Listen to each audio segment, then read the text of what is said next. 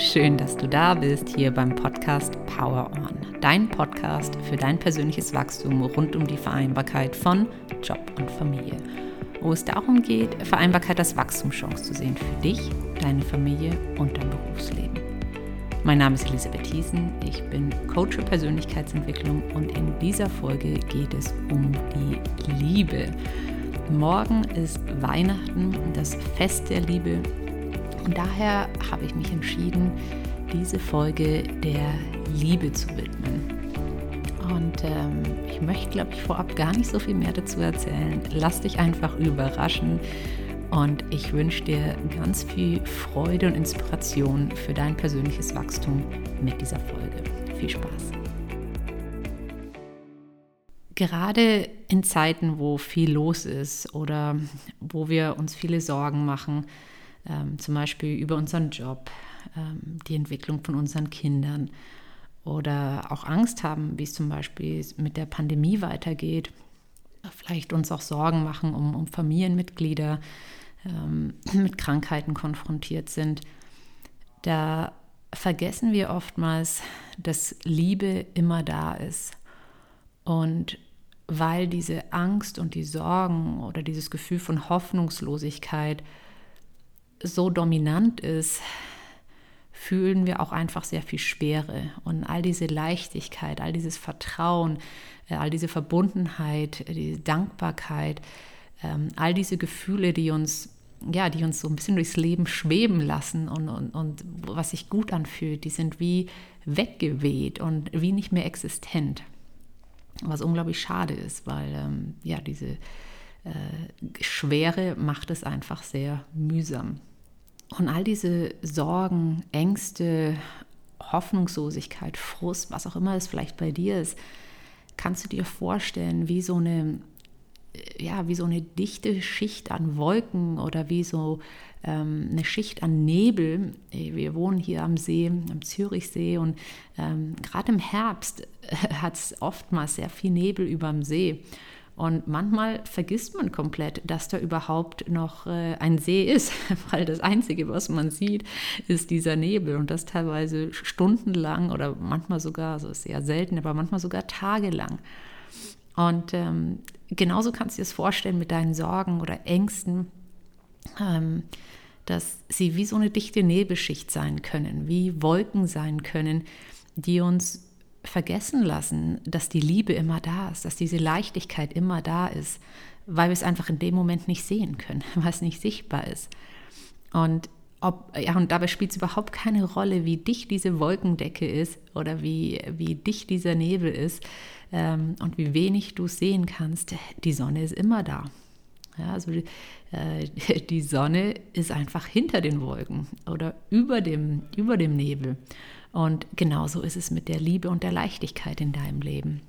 Und ich möchte dich einfach mit dieser Folge einladen, mal hinter die Wolken zu schauen und wieder anfangen, diese Liebe ganz bewusst wahrzunehmen. Denn so wie die Sonne die Wolken wegbrennen kann, so werden auch die Sorgen und Ängste kleiner, wenn die Liebe einfach einen fixen Platz in deinem Leben hat. Und in diesem Kontext möchte ich eine wunderschöne Geschichte mit dir teilen, die ich zum ersten Mal in einem der Bücher von Laura Marlina Seiler gelesen hatte. Ähm, und die Geschichte ist, äh, handelt über eine Buddha-Statue, die aus Gold ist. Und äh, die sind auf einem Kloster. Und ähm, an diesem Kloster hat es ganz viele Mönche. Und die Mönche wussten, dass äh, Soldaten kommen würden und äh, wollten diese goldene Buddha-Statue schützen. Und um sie zu schützen, also sie konnten sie, weil sie so groß war, nicht irgendwo verstecken, das wäre schwierig gewesen. Also haben sie gesagt, verpacken Sie einfach diesen goldenen Buddha in eine Tonschicht, sodass dieser Buddha sehr unscheinbar wirkt oder wie nichts Besonderes wirkt. Und wenn das Kloster tatsächlich überfallen werden sollte, so hatten sie die Hoffnung, dass dieser Buddha dann nicht zerstört werden würde. Und eines Tages kamen dann tatsächlich die Soldaten und äh, alle Mönche wurden umgebracht, aber der goldene Buddha hinter seiner Tonschicht, der blieb heil. Also dem wurde keine Beachtung geschenkt, genauso wie sie es antizipiert hatten. Und erst 300 Jahre später ähm, als dieser Buddha in ein anderes Kloster gebracht werden sollte und er mit dem Kran hochgehoben wurde, äh, gab es einen Riss in dieser Tonschicht. Und erst dann hat man diesen, diesen goldenen Buddha überhaupt wieder entdeckt. Ähm, weil ja, man einfach vergessen hatte über die Jahre, insbesondere weil keiner dieser Mönche noch da gelebt hat, ähm, dass hinter dieser dicken Tonschicht eigentlich dieser goldene Buddha versteckt war. Und die Buddha-Natur oder ähm, ja, Buddha-Statue an sich, die steht für Liebe und für Mitgefühl und, und Frieden. Und ich finde diese Geschichte so eine wundervolle Erinnerung an äh, für uns selbst, dass wir alle in uns auch diesen goldenen Buddha haben. Denn das ist unser natürlicher Zustand wenn wir auf die Welt kommen, sind wir pure Liebe. Und jeder, der ein neugeborenes Kind im Arm gehalten hat schon mal und vor allen Dingen sein eigenes neugeborenes Kind im Arm gehalten hat, der kann es nachempfinden. Wir empfinden einfach nur pure Liebe. Äh, wir haben keine Erwartungen, keine Sorgen, keine Vorwürfe. Ähm, wir empfinden einfach nur pure Liebe. Und das ist unser natürlicher Zustand unser natürlicher Zustand ist, diese tiefe Verbundenheit zu spüren und vertrauen zu können. Und ähm, ja, dieses wunderbare Gefühl von Leichtigkeit, was sich auch daraus ergibt, wo einfach kein Platz für Angst und Sorgen ist. Weil wenn du, wenn du voller Vertrauen bist, wenn du diese Verbundenheit spürst, wenn du ähm, voller Mitgefühl bist, dir und anderen gegenüber, dann ist in der Regel nicht viel Platz für Sorgen und Ängste. Es wird einfach nur dann schwierig, wenn, wie bei dieser Tonschicht, bei diesem Buddha, diese, ja, wir, diese, unser Goldsein, unser, ähm, dieser goldene Buddha in uns ähm, einfach in Vergessenheit geraten. Und so passiert es bei sehr vielen, ich würde sagen bei uns allen im Laufe des Lebens, dass wir einfach Erfahrungen machen, dass wir Verletzungen erfahren, aus denen wir Schlussfolgerungen ziehen und äh, zum Beispiel dann anfangen zu denken, dass es besser ist, uns zu schützen, dass es besser ist, dass wir uns ähm, ja, eine dicke Tonschicht ähm, einpacken, ähm, um, um diesen goldenen Buddha in uns zu schützen.